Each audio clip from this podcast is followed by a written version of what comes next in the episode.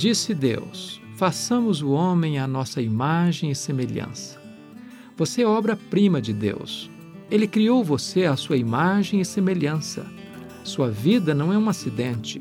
Você foi planejado, amado e formado de forma assombrosamente maravilhosa.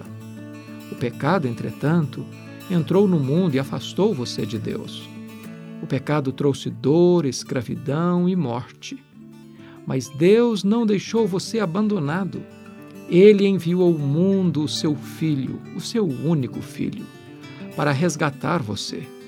Jesus veio ao mundo, se fez carne e assumiu o seu lugar como seu representante. Ele não se envergonhou de você. Ele não abandonou você à sua própria sorte. Ele amou você e a si mesmo se entregou por você. Ele morreu em seu lugar e verteu seu sangue para lhe dar perdão, paz e vida eterna. A imagem criada por Deus, deformada pelo pecado, foi restaurada por Cristo. Hoje mesmo você pode tomar posse da vida plena que Jesus lhe oferece.